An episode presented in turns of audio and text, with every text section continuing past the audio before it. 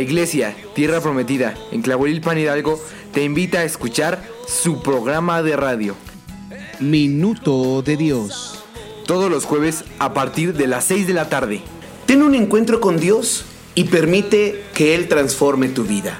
Ser libres en su.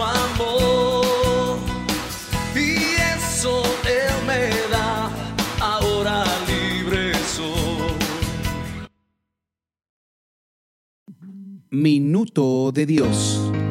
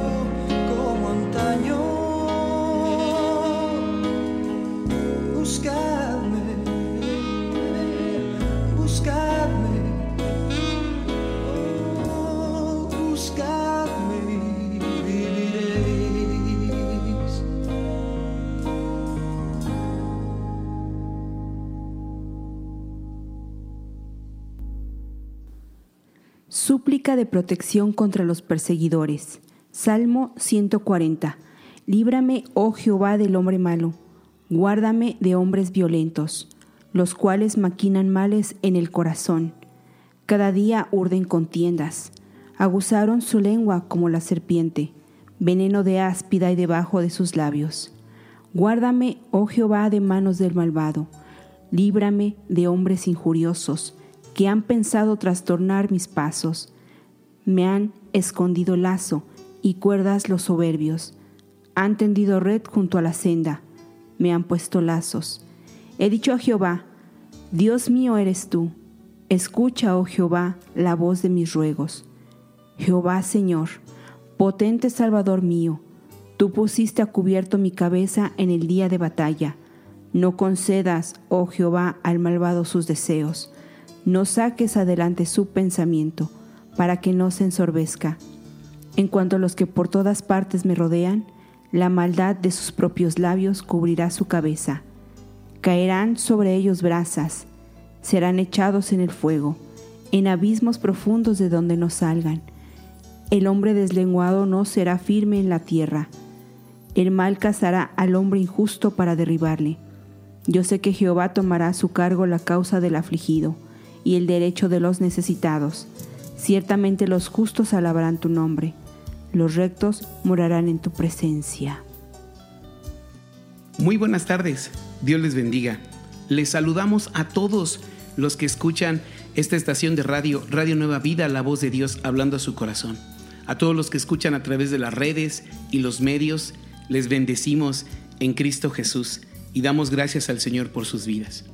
Hoy escogimos este tema como título de este programa, hablando de una ciudad en que existió desde, la Biblia nos narra desde los tiempos de Noé, y el título que le hemos puesto es Nínive, una señal para este tiempo.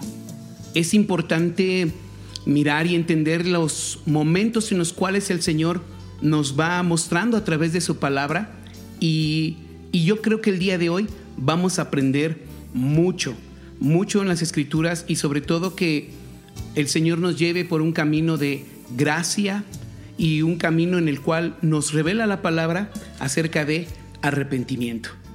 Soy el pastor Miguel Katzin y también juntamente con mi esposa Polly, a través de este programa nos sumergiremos y ahondaremos a través de las escrituras y estoy seguro que será un tiempo de edificación y de bendición. Bueno, pues vamos a profundizar en la palabra o quiero citarles en el Evangelio de Mateo capítulo 12, eh, la Biblia nos narra de un momento cuando Jesús estaba predicando la palabra, dice que llevaron a él un hombre que estaba endemoniado, que era ciego y mudo. Y lo que hizo Jesús cuando llevaron a aquella persona en esa condición, dice la escritura, que le sanó, le sanó. En todo este tiempo hemos visto cómo el Señor siempre ha mostrado su misericordia, su gracia hacia todo aquel que está oprimido, hacia todo aquel que está necesitado. De hecho, el Evangelio son buenas noticias, buenas noticias de salvación. A través de la palabra de Dios, usted y yo podemos conocer la obra que nuestro Señor Jesucristo hizo y que el día de hoy también sigue haciendo. Dice la palabra que le llevaron a un hombre que estaba endemoniado y lo sanó. Y en lugar de que este se exaltara, se diera gloria a Dios, pasó algo muy interesante. En el versículo 23 dice que toda la gente estaba atónita y decía, ¿será este aquel el hijo de David? Pero los fariseos al oírlo decían, este no echa fuera los demonios, sino por Belcebú, príncipe de los demonios. Es interesante cómo en ese momento las personas, hubo muchos que tuvieron una manera de mirar desde su propia perspectiva. Número uno, vemos a todos sorprendidos, viendo cómo aquel hombre que estaba mudo, que no veía, cómo a través de la gracia y el poder de nuestro Señor Jesucristo que hoy sigue actuando en las vidas, aquel hombre fue sano, fue restaurado. Y sí, quiero decirle en primer lugar que Jesucristo quiere sanarle, Jesucristo quiere librarle, Jesucristo quiere restaurarle. Jesucristo, el corazón de Dios para nuestras vidas y para este tiempo es para salvación, es para sanidad, es para bendición. Y lo que pasó ahí es que muchos se sorprendían ya al verlo hablar, al verlo ver, y algunos todavía preguntaban, ¿será este o no será? ¿Será o no será? Había esa duda o esa incógnita en su corazón, pero había otro grupo, otro grupo y específicamente eran los fariseos. Los fariseos eran ah, de alguna manera la religión predominante en ese tiempo. Y ellos en lugar de darle la gloria a Dios, en lugar de ver el bien que se había hecho aquel hombre que estaba siendo oprimido, ellos dijeron, ah, sí, menospreciaron la, lo que el Señor estaba haciendo y decían, ah, es por Belcebú, por atribuyéndole esa obra a, a Satanás, atribuyéndole esa obra a una obra del enemigo en lugar de exaltar y dar gloria a Dios. ¿Qué situaciones? Y aún lo veo y me, sorprende en, al, escudriñar la palabra, sí me sorprendo de decir cómo aquellos hombres no, no miraban o no tenían un corazón para ver eh, el dolor, la necesidad que podía haber en cada persona. Pero quiero decirle que Jesucristo sí mira y va al fondo de las situaciones que nosotros podemos estar enfrentando. Jesús no vino para condenar, sino que Jesús vino para salvar y para darnos vida y vida en abundancia. Pero si nosotros rechazamos ese, ese regalo, esa vida, nosotros no recibimos en Cristo ese perdón y esa salvación, entonces lo que espera hacia nosotros será un juicio. Mire, dice el verso 38 de Mateo capítulo 12. Entonces respondieron algunos de los escribas y de los fariseos diciendo, Maestro, deseamos de ver de ti señal. Qué sorprendente es que estos hombres acababan de ver la sanidad de un hombre que había estado oprimido por el enemigo. Fue librado, comenzó a hablar, comenzó a alabar a Dios y esa señal para ellos no era suficiente. Y Jesús dijo, esta generación mala y adúltera pide señal, pero no le va a ser señal dada, sino la señal del profeta Jonás. Porque como estuvo Jonás en el vientre del gran pez tres días y tres noches, así estará el Hijo del Hombre en el corazón de la tierra tres días y tres noches. Y escuche el verso 41. Los hombres de Nínive se levantarán en el juicio con esta generación y la condenarán, porque ellos se arrepintieron a la predicación de Jonás y he aquí más que Jonás en este lugar. Dice, en el día del juicio se levantarán contra esta generación los hombres de Nínive, aquellos hombres de esa generación que a pesar de las situaciones que vivieron, a pesar de toda la maldad en la que estaban ellos envueltos, al escuchar el mensaje de Jonás, que lo vamos a mencionar más adelante, al escuchar ese mensaje de este varón, de este hombre que llevó, que anunció un juicio de parte del Señor, todos se volvieron hacia Dios.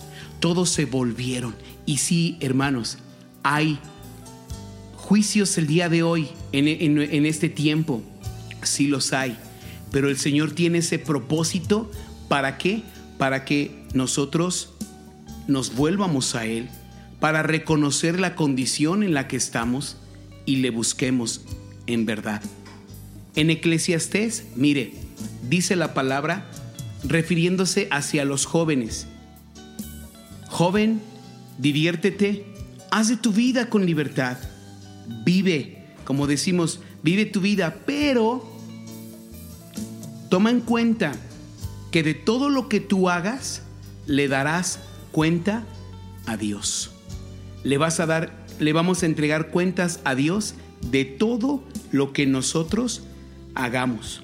Mire, en el verso 36 de Mateo 12, Jesús dijo, mas yo les digo que de toda palabra ociosa que hablen los hombres, de ella darán cuenta en el día del juicio, porque por tus palabras serás justificado o por tus palabras serás condenado.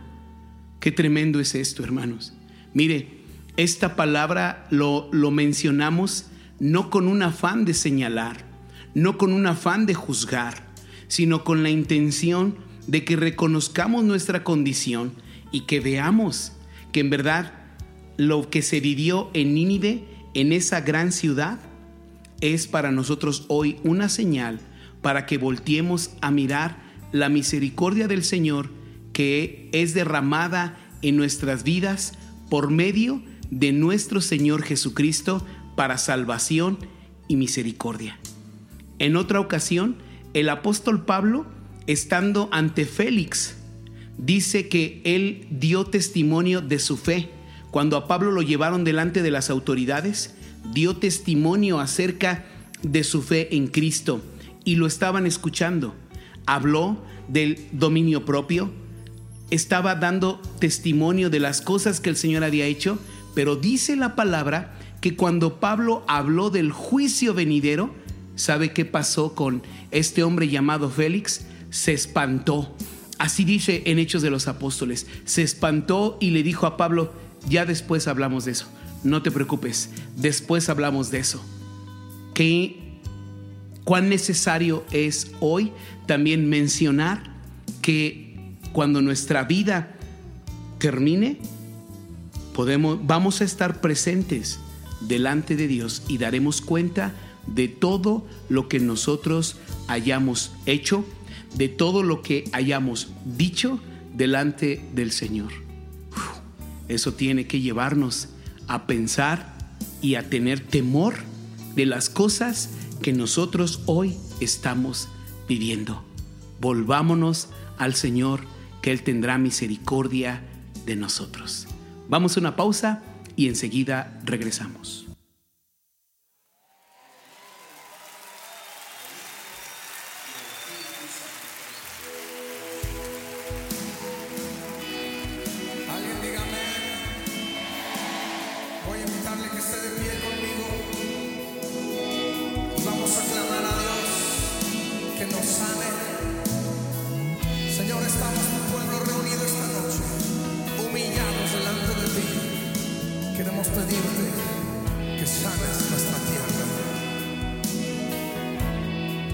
Canta conmigo así.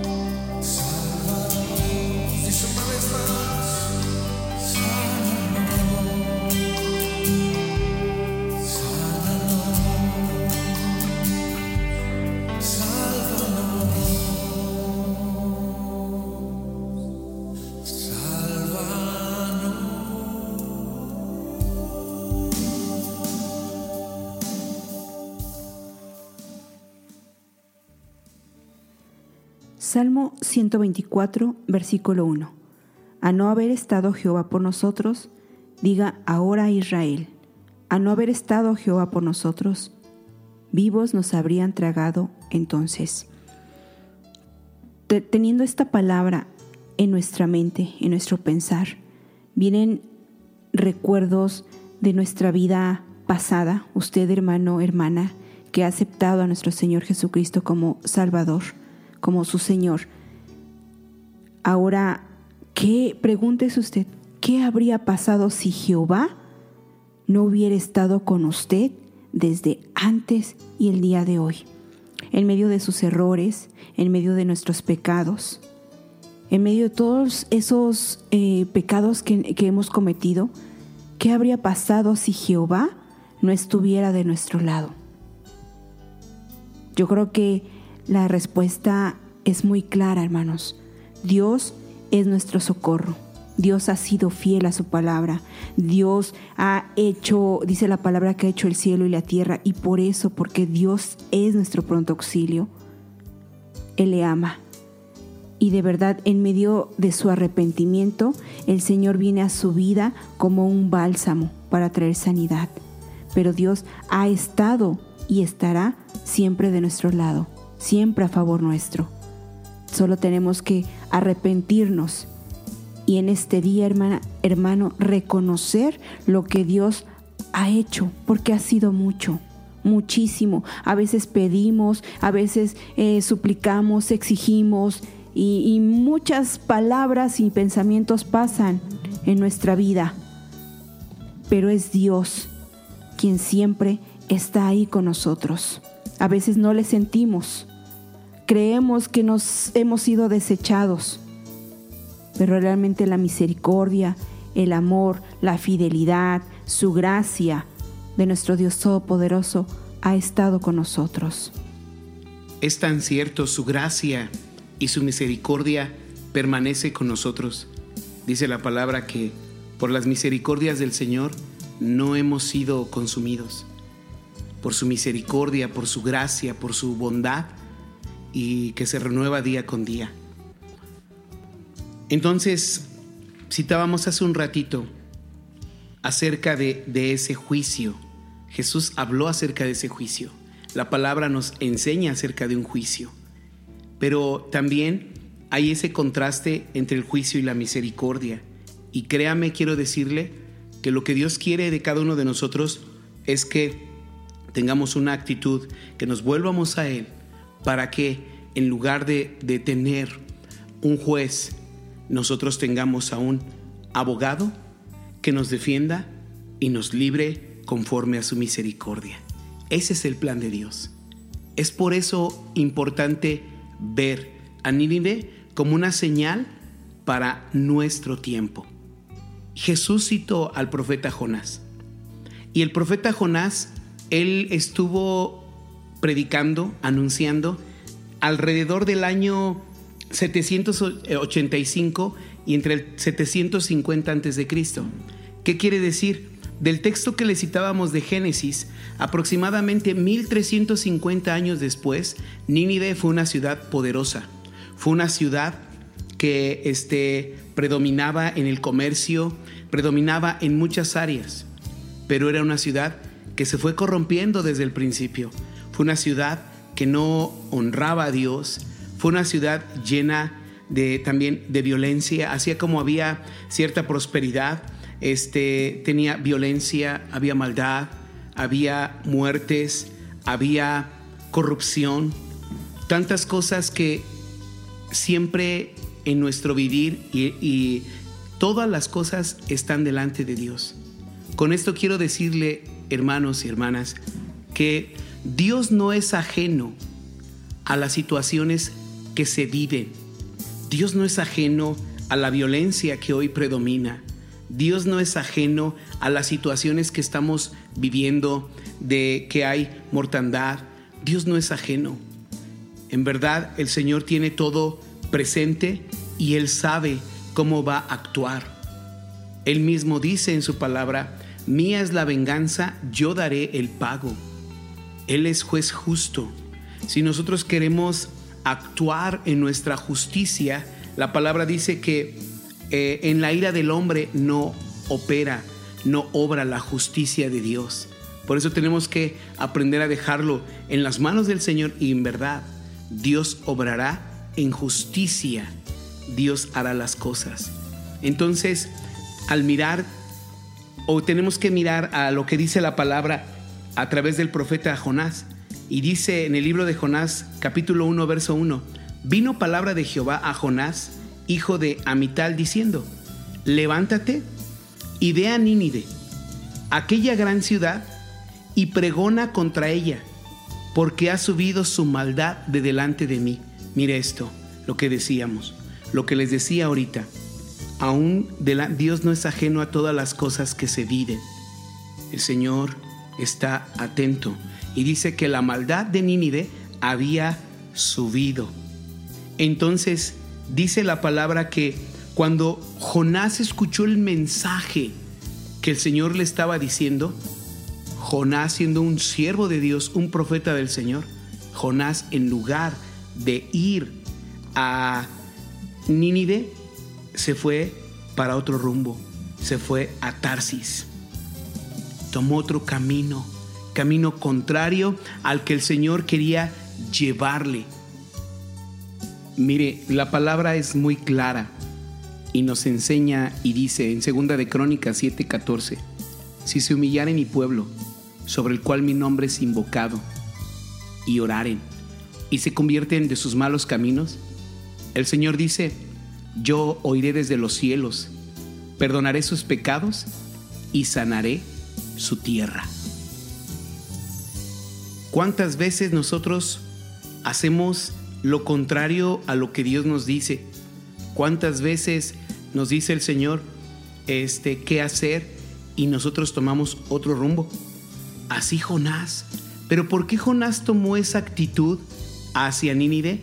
Porque Jonás conocía el corazón de Dios que era grande en misericordia.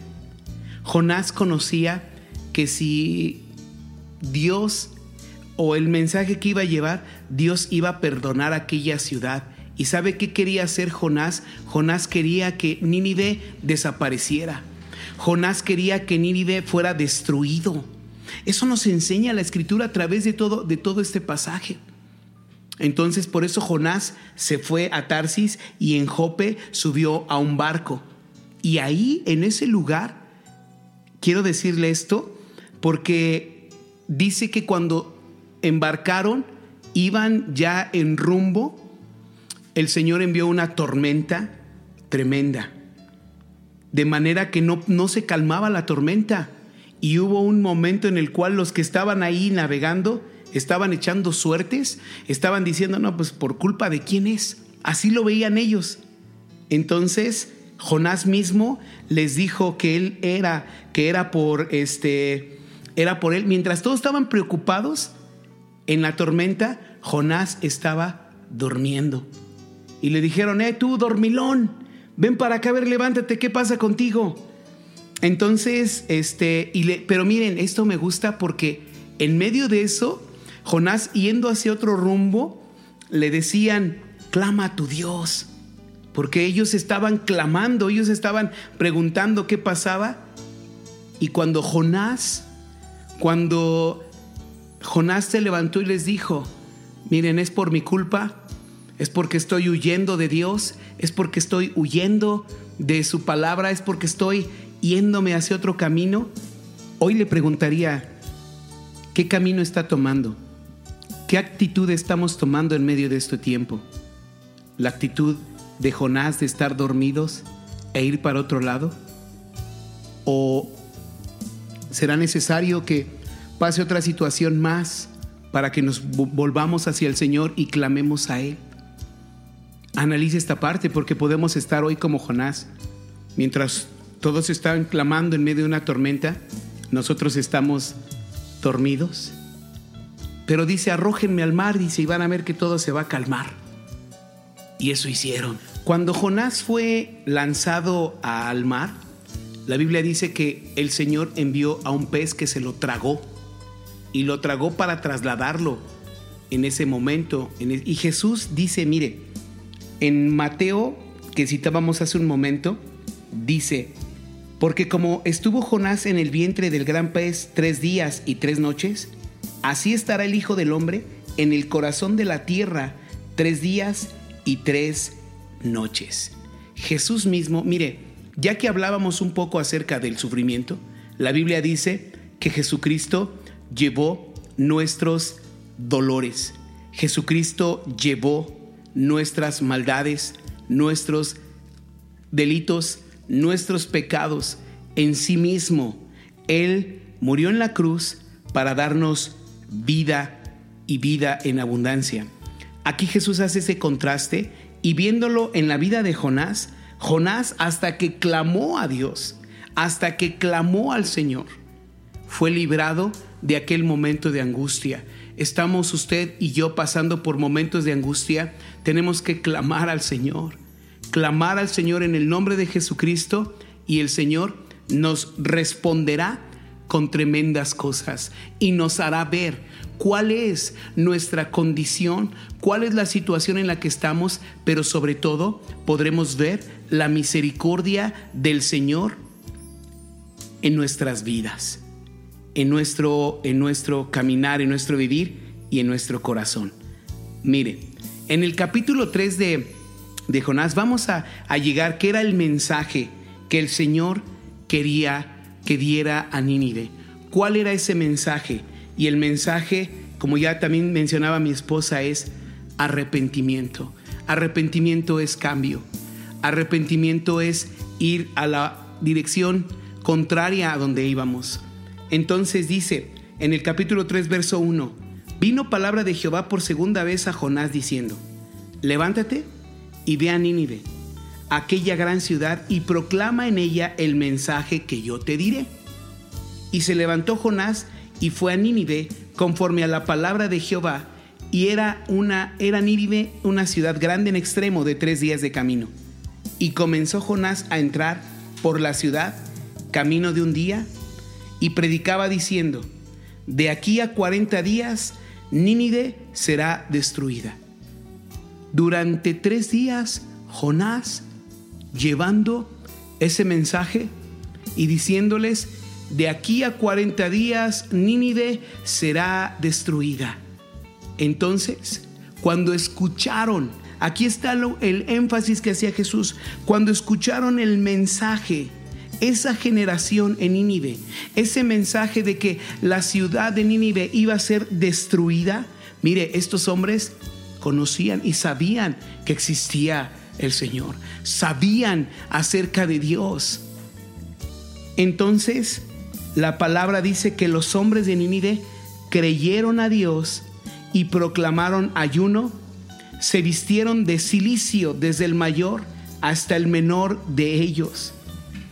Y llegó la noticia hasta el rey de Nínive y se levantó de su silla y se despojó de su vestido y se cubrió de silicio y se sentó sobre ceniza e hizo proclamar y anunciar a Nínive, en Nínive, por mandato del rey y de sus grandes, y les dijo, hombres y animales, bueyes y ovejas, no gusten cosa alguna, no se les dé alimento ni beban agua, sino cúbranse de silicio, hombres, animales, clamen a Dios fuertemente, y dice, y conviértanse cada uno de su mal camino y de la rapiña que hay en sus manos.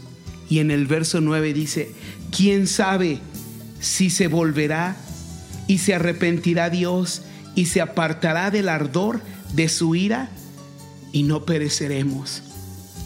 Y el verso 10, mire, esta señal es importante mencionarla.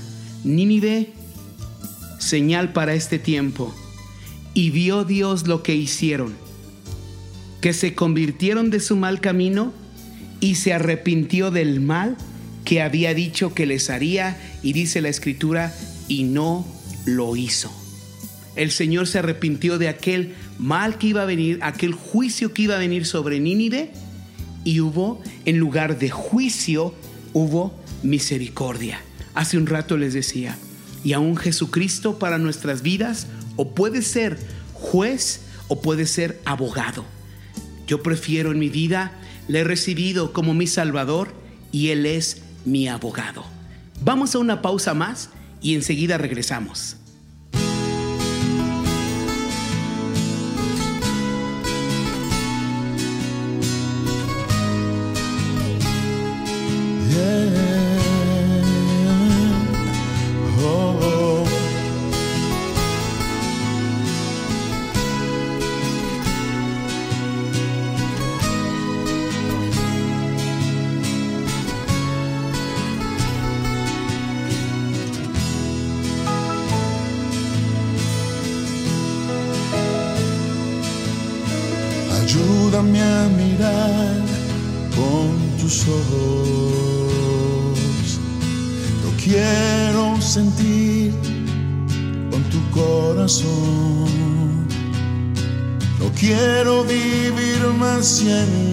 Insensible.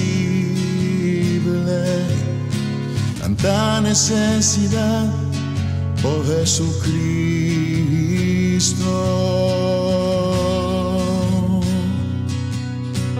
Ayúdame a mirar con tus ojos. Yo quiero sentir con tu corazón.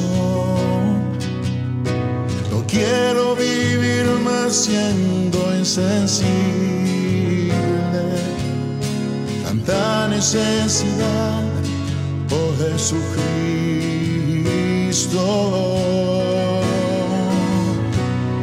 te pido la paz para mi ciudad, te pido perdón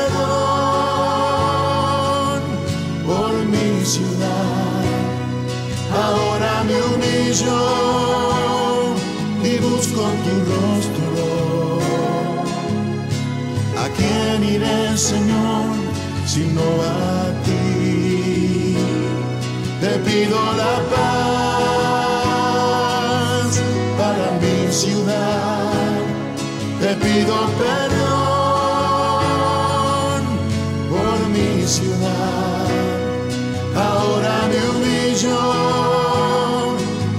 Busco tu rostro. ¿A quién iré, Señor? ¿A quién iré, Señor? ¿A quién iré, Señor, sino a ti?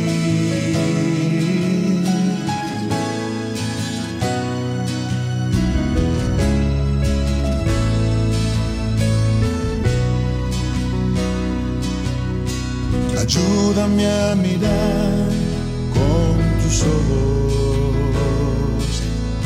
Yo quiero sentir con tu corazón. No quiero vivir más siendo insensible. Tanta necesidad, oh Jesucristo.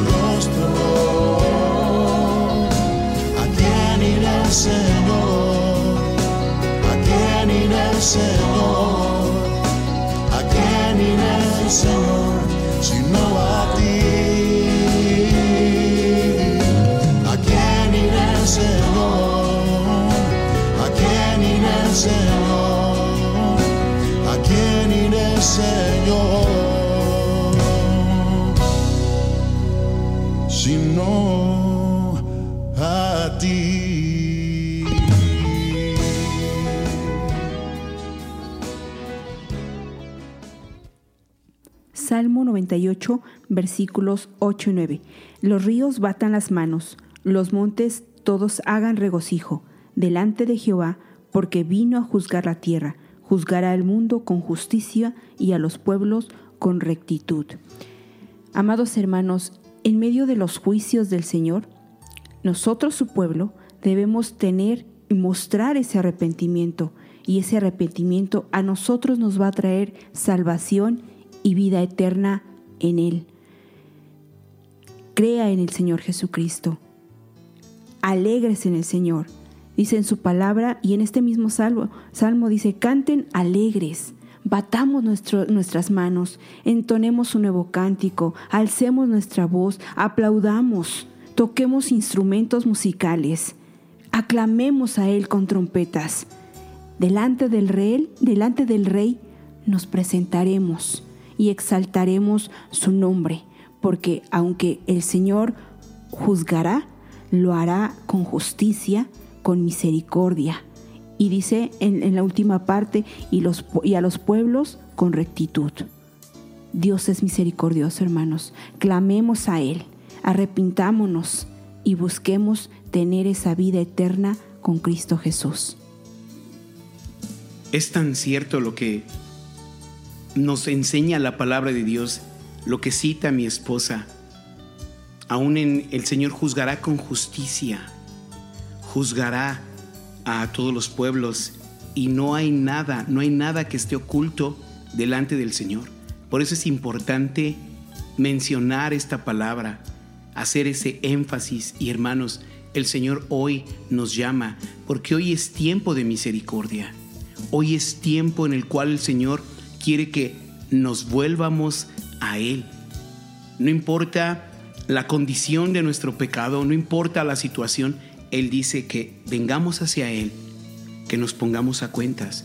Y la única manera en la cual nosotros podemos alcanzar justicia es a través de nuestro Señor Jesucristo, de nuestro Señor y Salvador Jesús. Aquellos fariseos en aquel entonces menospreciaron y Jesús les comparó con Nínive, que esa generación de Nínive se, este, va, se va a levantar en el día del juicio y va a condenar a todos aquellos que no se arrepintieron.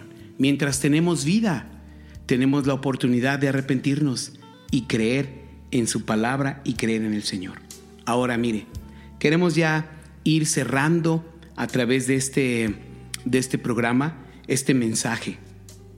Cerrarlo, ¿por qué? Porque después de que se arrepintieron en Nínive, hubo ese arrepentimiento, Jonás dice que se enojó. Jonás estaba molesto. ¿Sabe? Cuando nosotros miramos desde nuestra perspectiva humana, pareciera un tanto injusto, pareciera que, eh, que el Señor no está actuando, pareciera que Dios fuera ajeno. Y, y no es así. Mire lo que en medio de ese enojo Dice, dice la palabra que Jonás estaba ya esperando, se sentó a esperar porque él quería que Nínive fuera destruida. Y, y, él le dice, yo me fui a Tarsis porque sabía, yo sabía que tú eres Dios clemente y piadoso, tardo para enojarte y grande en misericordia y que te arrepientes de, del mal. Ahora pues, oh Jehová, te ruego que me quites la vida porque mejor es la muerte que la vida. Jonás estaba angustiado, estaba en su corazón afligido porque él quería que Nínive fuera destruida, porque los de Nínive oprimían a su pueblo, porque los de Nínive atacaban. ¿Cuántas veces nosotros queremos hacer justicia por nuestra propia mano cuando escuchamos tantas situaciones que son adversas? Pero quiero decirle, si usted se lo deja en las manos del Señor, podrá ver la justicia de Dios y verá que en Él hay sanidad, en su perdón hay restauración, porque fue así como el Señor hizo, trajo, reconcilió consigo mismo todas las cosas a través del perdón. Y Dios, mire, me encanta ver lo que la palabra de Dios nos enseña y mirar el corazón de Dios. Le dijo en el verso 9 del capítulo 4, entonces dijo Dios a Jonás, ¿tanto te enojas por una calabacera? Y respondió, mucho me enojo hasta la muerte. ¿Por qué? Porque Dios, mire, cuando Jonás estaba ahí angustiado y decía, ya quítame la vida, se puso en el sol para morir. Y hubo una, el Señor hizo crecer una, una calabacera, una planta en la cual le, le cubrió. Pero después, este, esa, esa calabacera, como dice la, la palabra, se, se, secó y se, se, se, murió por el sol. Dice que este, el Señor le dijo a Jonás, tú tuviste lástima de la calabacera en la cual no trabajaste, ni tú la hiciste crecer, que en espacio de una noche nació y en espacio de otra noche pereció. Y el verso 11, escuche el corazón de Dios. ¿Y no tendré yo piedad de Nínive? Aquella gran ciudad donde hay más de 120 mil personas que no saben discernir entre su mano derecha y su mano izquierda y muchos animales. ¿No tendré yo también misericordia de ellos? Mire, para ese entonces 120 mil personas eran muchísimas. Hoy no somos eh, miles.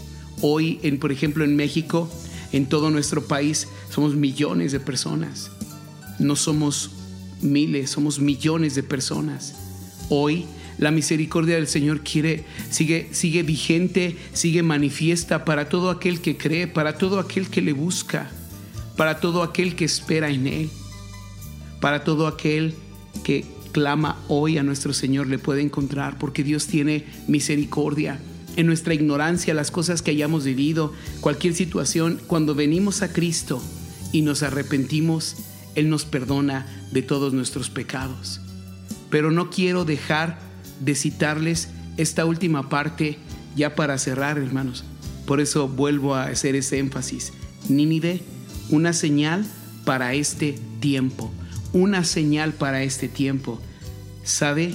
Cien años después, 100 años después de este acontecimiento en Nínive, en el cual el Señor mostró misericordia, mostró gracia sobre Nínive, 100 años después olvidaron lo que había pasado, olvidaron toda la nación, se olvidaron del Señor y se volvieron a sus dioses, se volvieron por otro camino y Dios a través del profeta Nahum les anunció que Nínive iba a ser destruida.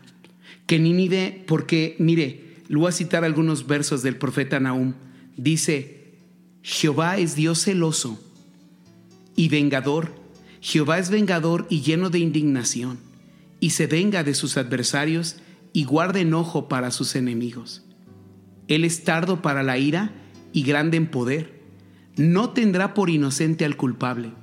Jehová marcha en la tempestad y el torbellino y en las nubes son el polvo de sus pies. Este verso tiene mucho peso. Él es tardo para enojarse y es grande en misericordia, pero la Biblia dice que Él no tendrá por inocente al culpable. ¿Sabe? Por eso Jesús, cuando murió, por eso el sacrificio, la muerte de Jesucristo fue tan, tan vil, fue tan severa y fue un momento tan fuerte. Si usted ha visto la película de La Pasión de Cristo, nos ahí se queda, nos muestra una parte de lo que vivió Jesús. Nos muestra una parte en lo que él pudo vivir, porque así de fuerte es el pecado, pero pero aún todavía falta mucho más de todos los versículos que describe la palabra. Y no porque Dios se agradara, no, no porque Dios se agradara en eso. Pero es que Dios no podía pasar por alto el pecado. Dios no podía pasar, como dice aquí la palabra, hermanos, hermanas, Él no puede dar por inocente al que es culpable. No puede darlo porque su misma eh, naturaleza demanda esa justicia pero al mismo tiempo es, es misericordioso. Por eso hay ese contraste. En Cristo hay salvación y misericordia. Sin Cristo hay juicio eterno y condenación eterna. Así de claro es la palabra. Y no es un invento nuestro, sino que es una realidad. Mire, dice eh, la palabra a través del el profeta este, en el capítulo 3 dice, mire lo que hubo en Nínive, cómo era aquella ciudad. Hay de ti ciudad sanguinaria, toda llena de mentira, de rapiña, sin apartarte del pillaje, chasquido de látigo y fragor de ruedas, caballo atropellador, carro que salta, jinete enhiesto y resplandor de espada y resplandor de lanza, y multitud de muertos, multitud de cadáveres, cadáveres sin fin, y sus cadáveres tropezarán a causa de la multitud de sus fornicaciones de la ramera de hermosa gracia, maestra de hechizos, mire, que seduce a las naciones con sus fornicaciones y a todos los pueblos contra este con, con sus hechizos. Heme aquí contra ti, dice Jehová de los ejércitos, y descubriré tus faldas en tu rostro, y mostraré a las naciones tu desnudez y a los reinos tu venganza Voy a irme hasta los últimos versículos en el versículo 10, del capítulo 3, versículo 18 y 19. Dice, durmieron tus pastores, oh rey de Asiria, reposaron tus valientes, tu pueblo se derramó por los montes y no hay quien lo junte. No hay medicina para tu, que, para, para tu quebradura, tu herida es inescrutable. Todos los que oigan tu fama batirán las manos sobre ti porque sobre, sobre quién nos pasó continuamente tu maldad. Después del mensaje de Jonás, donde esa generación se arrepintió y entregó su vida, 100 años después, en el año 612 antes de Cristo, eh, Nínive desapareció. Y mire, si usted busca aún en, en, en una este, literatura secular encontramos cómo la historia nos enseña. Dice que, le voy a citar esto que encontré, dice, tras el sobresaliente reinado de Asurbanipal, el, este, en el año 69 al 627 a.C., el imperio asirio se derrumbó, mire cómo, con una rapidez sorprendente. Reinados extremadamente breves, usurpaciones, guerras civiles, eh, sucesiones como la de Babilonia e incursiones de pueblos invasores como los cimerios y sobre todo los medos, caracterizan los 15 años que siguen a la muerte del último gran rey de Asiria. El saqueo de Asur por el medo de Siahares en el 614 a.C. provocó una enorme conmoción en la población, pero el golpe definitivo cayó sobre la capital Nínive en el año 612 Después de tres meses de asedio por parte de la alianza entre los medos, Nabucodonosor, rey de Babilonia, conocemos los hechos a través de una crónica del babilonio este, Nabopolazar, correspondiente al decimocuarto año de su reinado. La historia secular habla acerca de cómo Nínive fue destruida después de que el profeta Nahum, ocho años después, que este, profetizara, Nínive decayó y pereció por causa de la corrupción, por, por, por causa de tanta maldad, por causa que olvidaron el mensaje y la misericordia del Señor, y dice la palabra, fueron consumidos. En Jeremías 29:7 dice las escrituras, procuren la paz de la ciudad a la cual los hice transportar, y rogad por ella a Jehová, porque en su paz ustedes tendrán paz. En la paz del Señor, cuando clamamos a Dios, el Señor quiere mostrar de su misericordia y de su gracia en nuestra tierra. Señor, sana nuestra tierra en el nombre de Jesucristo. Amén.